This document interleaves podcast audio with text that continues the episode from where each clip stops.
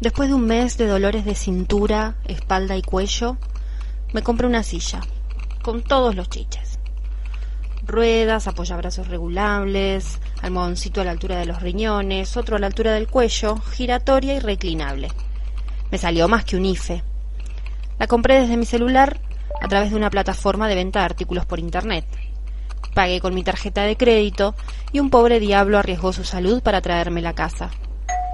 Tantas horas sentada enfrente de la computadora ameritan una silla capaz de acompañarme en mi labor diaria.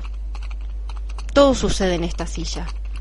Mi trabajo, mis clases, las videoconferencias familiares, la música, los juegos y la tesis que aún no empecé.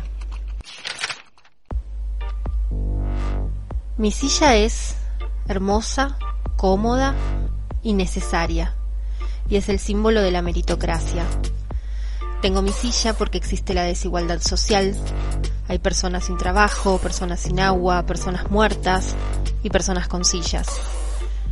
Desde mi silla escribo para un taller que pago por transferencia bancaria, porque estoy en el sistema, porque el Estado sabe que existo, porque tengo un trabajo regularizado.